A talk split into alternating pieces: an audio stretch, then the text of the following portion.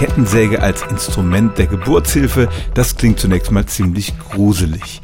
Aber es stimmt tatsächlich, Ende des 18. Jahrhunderts haben schottische Ärzte eine solche Kettensäge erfunden.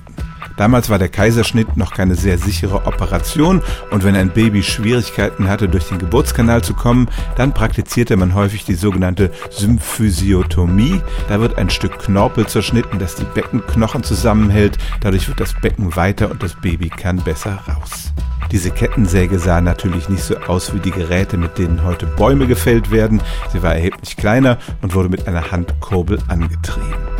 Im 19. Jahrhundert wurden dann solche Sägen auch für andere Operationen zur Durchtrennung von Knochen eingesetzt und erst im 20. Jahrhundert wurden dann die Sägen erfunden, die wir heute kennen, die einen Antrieb haben und mit denen man dicke Bäume fällen kann.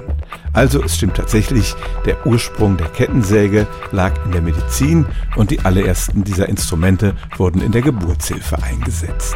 Stellen auch Sie Ihre alltäglichste Frage unter stimmtz.radio1.de.